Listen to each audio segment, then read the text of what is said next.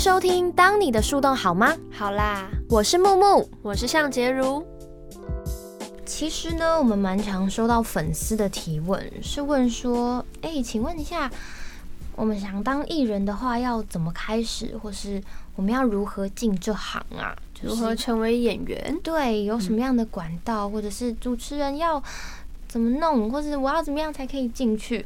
所以今天的一开始呢，我们先来分享一下。”我跟小象是什么样进入这一行的？那我先说我的好了。嗯，我自己最一开始，其实我是本来以为我会一直往舞台剧演员这块去发展。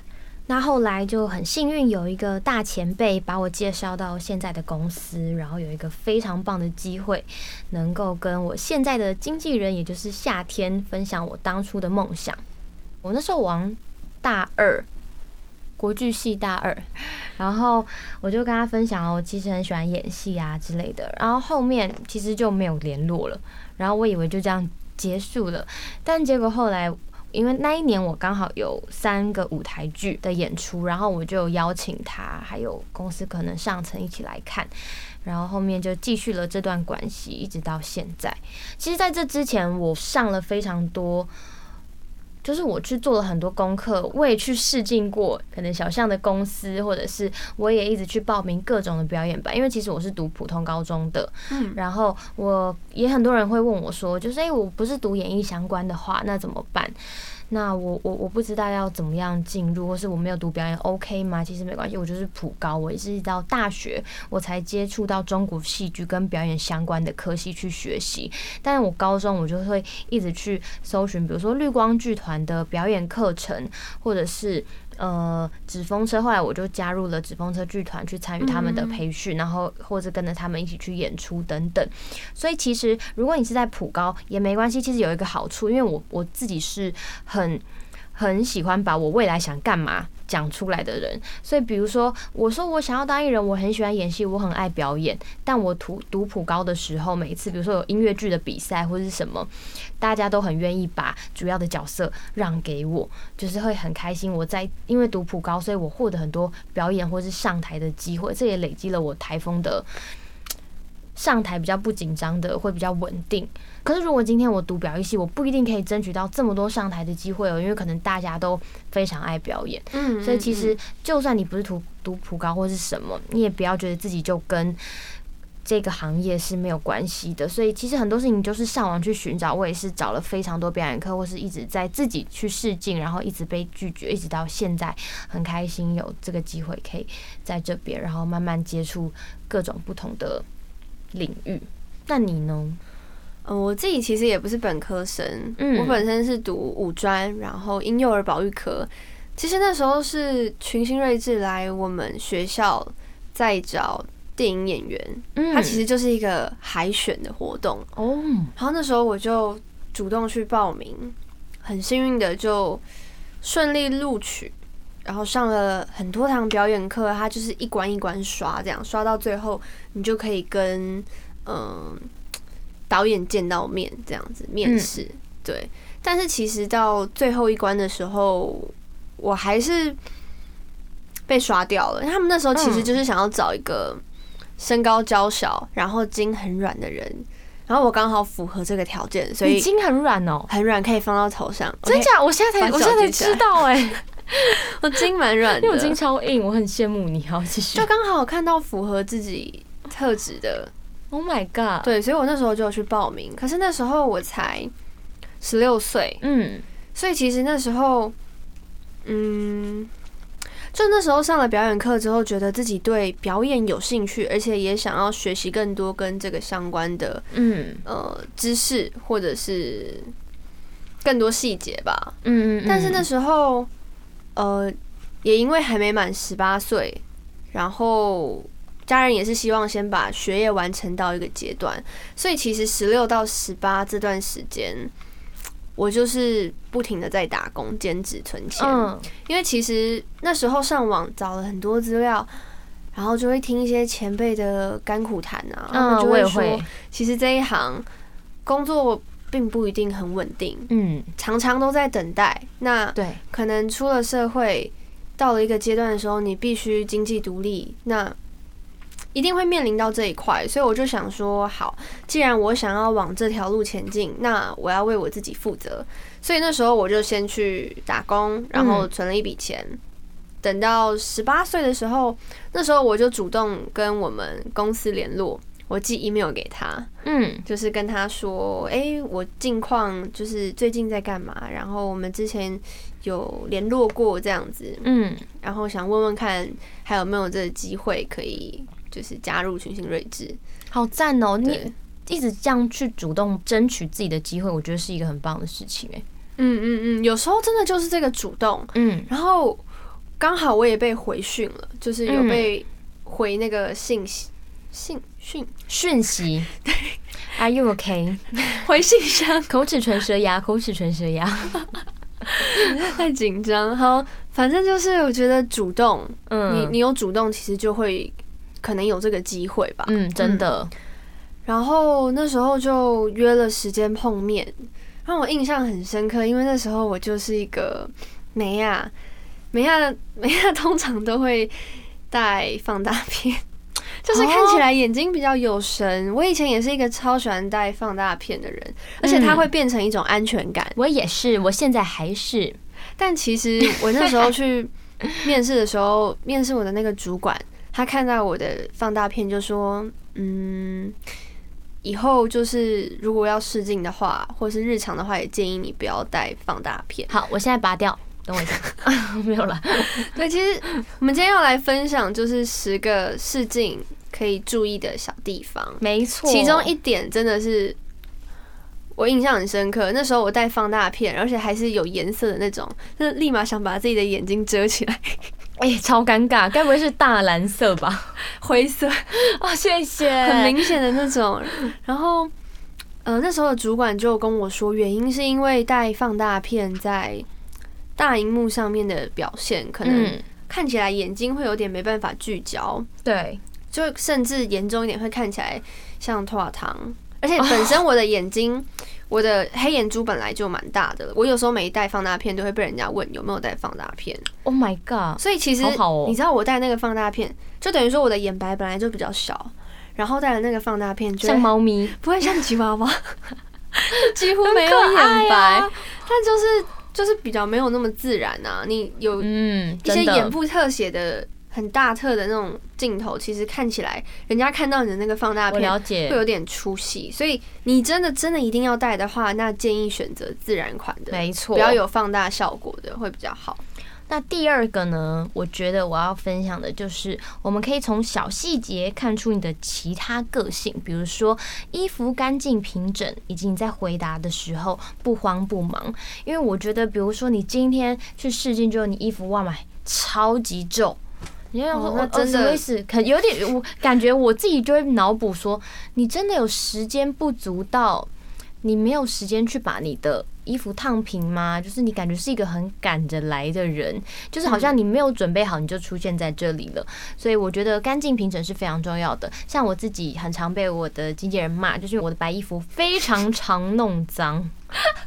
然后就是我很我不知道为什么不知道从哪儿老是滴来一些咖啡黄渍或者是各种黑黑奇怪的东西会在我的白衣服上，所以他也这边也谢谢他老是帮我拿去送洗。哎，这个我有要很白，亲身经验可以分享。哎，听说你出门会带挂烫机，对，就是衣服有时候折起来放在包包，但有些人可能会想说，那你干嘛不穿在身上？因为重点来了，我们穿在身上出门，可能买杯咖啡，或者是可能被雨水溅到，或者是你不小心不知道自己在什么时候弄脏了你要试镜的衣服，所以其实还是会建议把它收在包包里面，然后到现场的时候再把它换上，因为你不知道你这中间会遇到什么状况。没错，把衣服放在包包里面折起来，其实难免都还是会遇到有一些折痕或对啊，我就是很常这样。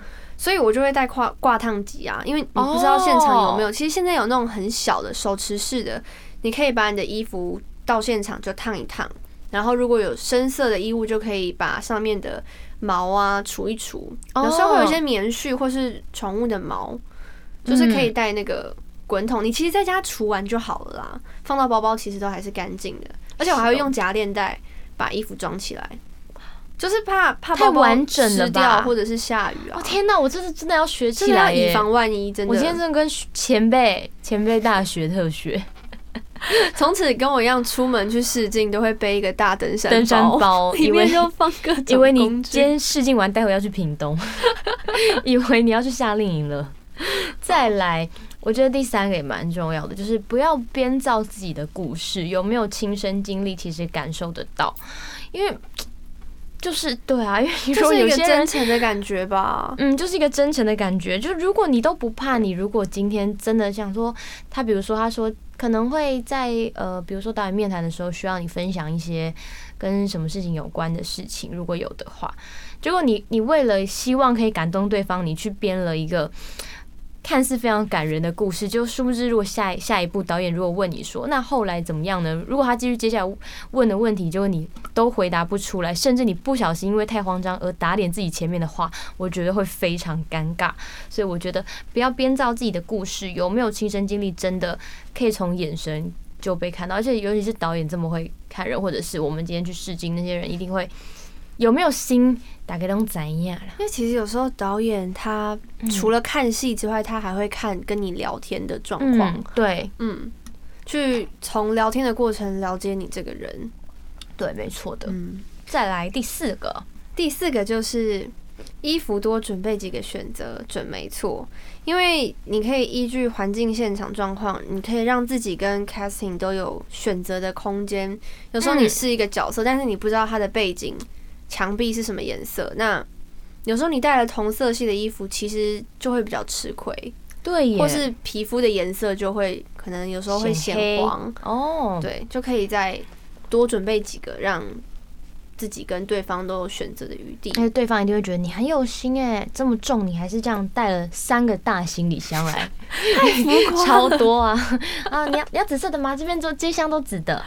哎，我真的就是试镜都会背。大包包里面真的就是会装很多选择，而且，呃，在试镜之前，我会根据这个角色去 Google，可能曾经我在哪一部剧里面看过有类似这种，可能职场新女性，然后我就会去搜寻可能谁演过这个戏，然后去找她的剧照，看她都穿什么，然后再从我衣柜里面去找。哎，天哪，这我这个我大学起来哎，比如说今天上班族，你第一个想到可能就白衬衫跟。窄裙，但是我那时候 Google 就还有 Google 到，其实可以选浅蓝色的衬衫，然后配七分裤。对对对对对，其实它就会有很多不一样的搭配，你就可以都带去。这样子，你背景如果是白色的，那你穿白色的衬衫可能比较不明显，你这时候蓝色的衬衫就派上用场，看起来配色就很好看。这个好有用哦。嗯，再来第五个是我觉得。也是非常重要，提前抵达目的地，熟悉环境，方便找路，给自己喘息、喝口水的空间，尽量守时，千万不要迟到。我跟你说，这个我我印象很深刻，我人生第一次去海选试镜的时候，是因为那时候在某一所大学里面要试镜，可是那个大学其实有分两个校区，我就跑错校区了，然后。到了一样，比如说一三零一教室，嗯，我也找到了那边的一三零一教室，可是空无一人。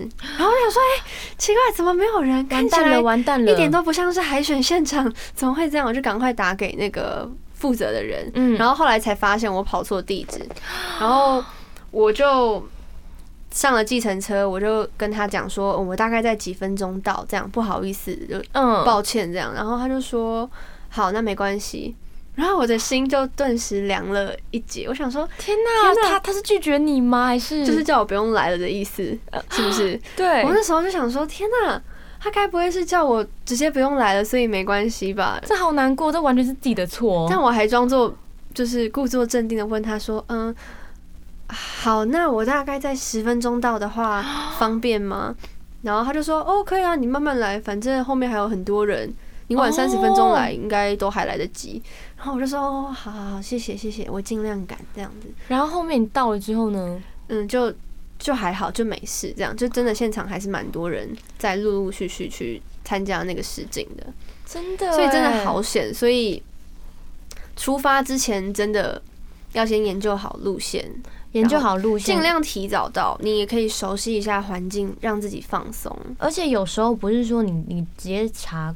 Google Map，然后看你这边到那边的距离，你还要去注意时间，因为有时候是下班时间，还会塞车。你晚上查说哦，我明天哦二十分钟到，就你半夜查，我常常这样，就半夜查，就是十分钟到了。对，然后结果早上出门就啊，怎么怎么久？因为你晚上查，那根本路上没有车，Google 当然跟你说十分钟就没车。可以调时间哎，其实哎，这我不知道哎，真的假的？Google 可以调，就是出发时间或是抵达时间，比如说 我好笨哦，我我今天试镜是九点，那我就会设一个。八点五十抵达试镜间，然后他就会选，就是推荐出说你你建议你的最佳路线，然后你可能几点要出门这样子，很方便吧？太贴心了吧？超贴心的。对，所以因为到那边你真的需要给自己休息跟缓一缓自己心情的时间，所以一定要，而且千万不要迟到。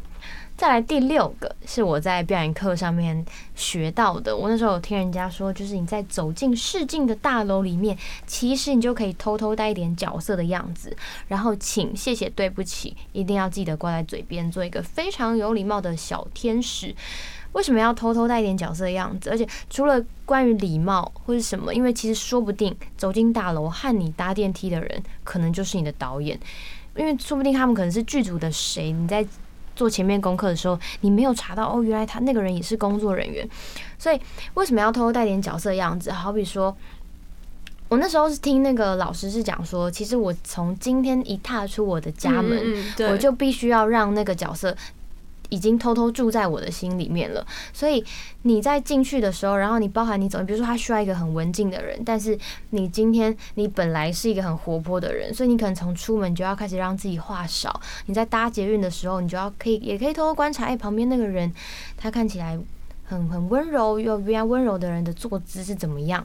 所以你在搭进电梯的时候，你千万不要还是在外面等候的时候，你就是一个还是很吵闹，还是很吵闹。我觉得这样别人很难。从你走进试镜间的时候，就觉得哦，可能是你，应该就是你了。没，我觉得这样这样太难了，所以你可能走进大楼就要偷偷带一点点，然后一定要非常非常非常的有礼貌。对，嗯，真的，而且呃，接下来第七点我印象也很深刻，它是我参加海选时候，那时候上一个表演课，那我们可能都会带一些水啊，或者是小零食去那个。空间嘛，那离开的时候就有些人会忘记带走。嗯，他他好像后来就跑回来拿了这样子，但对方就会记得，这是有点小小小扣分吧。我那一次上的就是我刚刚提到的那个表演课里面也有提到这件事情，垃圾千万要带走。对，不管是呃你已经在工作了，还是你是进去一个试镜的地方，就是你。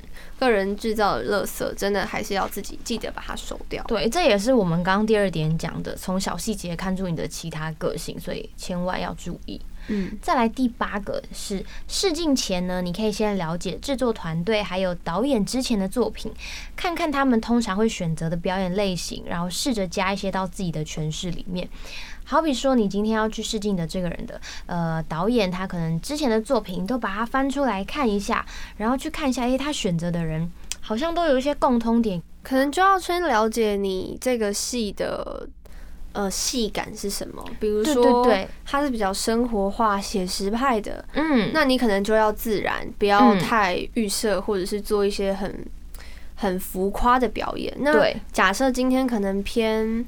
偶像剧或喜剧好了，对。那假设它其实会细分成很多种，所以真的你可以从你拿到的文本里面大概去推敲，说导演可能喜欢什么样表演类型的人，或是他过去拍摄都会习惯把演员调频成哪一个哪一个走向吧。我觉得，嗯，所以这个也是你在试镜之前可以做的功课。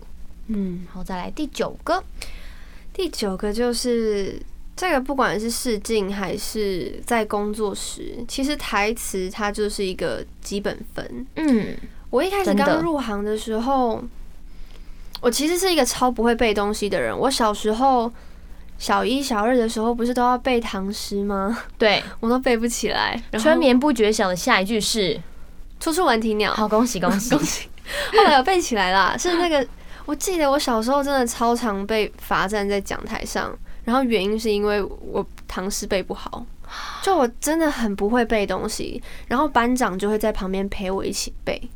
天哪，他是男生吗？没有，是女生。哦，好吧。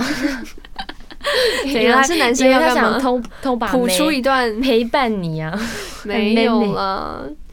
就是我其实本来是一个不太擅长背东西的人，嗯，但是我后来有找到一个背东西的方法。它其实它是一个背词的 app，它其实就有点像提词机。如果你你不太习惯用科技来帮忙的话，那你可能就是找一个人来跟你一起对词，这样记起来真的会比较快。因为我以前真的是手抄台词的那种类型，我手抄过，然后还是苦练人呢。对，然后后来才摸索出了一个最适合自己的方法。我会先把台词录起来，嗯，然后可能洗澡的时候可以一边听，然后一边练习。就是我会把自己的台词跟对手的台词都录下来，然后我就会跟着那个节奏去讲，这样等于说你在录的时候就有点带情绪的在录，那你就会比较好可以记得那些台词。是个好方法哎，或是有时候你要背很长的那种。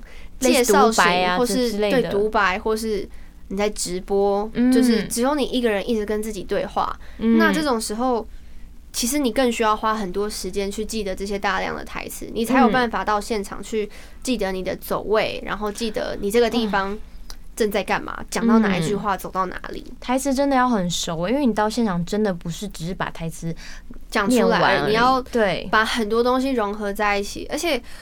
我觉得表演状态好的其中一点是你感到放松自在，但这个前提是你有准备好，其实你就会自己心里面多一份安全感。真的，那要是你今天其实自己心里就很心虚的话，那你你在那个场合你一定没有办法放松，然后你一定在想。我等一下那个台词要讲什么，然后一直一直都专注在那个台词上面，你就会忽略掉很多细节，嗯，然后也很难去感受到对方或环境给你的嗯帮忙这样子。而且相信这样的表演，你回家看的时候，你一定会知道你自己明明还可以再做的更好，就会很哦，真的真的会很哦，所以拜托把它背好来。背的找到适合自己的方法，这个背词的 app 我们也会放在那个 文字栏里面。哎，好棒哦！每一集提供一个 app，哎，就实用实用资讯小达人。就如果身边没有朋友可以陪你这样子对的话，其实可以用这样的方法。好好好，再来第十个呢，就是你在试广，哎，其实也不一定限制自己在试广告。嗯，就是你可以给自己的表演分配能量，好比说从五开始，然后嗯，就你从一嘛到十，然后一二三四五六七八九十，然后你每一次你第一次的诠释可能就是从五开始，为什么呢？因为这样如果现场可能不管是 casting 啊，或者是导演，他们希望你在更夸张，或是你在收敛一点的时候，你才有可以适当调整的空间。因为如果你一开始你去试广告，你就说我要夸张，我给他十分的夸张，但是人家不知道。说这已经是你的最夸张了，所以他可能说不行，再夸张一点，你已经是怎么样重新来过，你就还是一个样子，因为你你当初的准备就就是这样了，所以千万要给自己的表演分配好能量，这样你在他们需要调整什么的时候，你才有更好的表演呈现给别人，这样子。嗯，那今天听完了十个试镜时可以注意的小地方，希望也可以帮助到正在这条路上和我们一起努力的朋友们。这些经验都是我们这一路以来慢慢摸索的小心得，虽然不一定是最专业的，嗯，但也许在某些时刻可以替你带来一些新的方法。是的，嗯，我们每个人在这条路上都会面临到大大小小的困难，那希望正在聆听的你。如果刚好正在面对某些小烦恼，可以感到不那么孤单，像是在树洞里面有人会回应着你的烦恼一样。每个建议跟每个方法都没有绝对的好与坏，找到自己适合的方法是最实在的。是的，今天的当你的树洞好吗？好啦，就到这里喽，谢谢大家的收听，下一集，拜拜。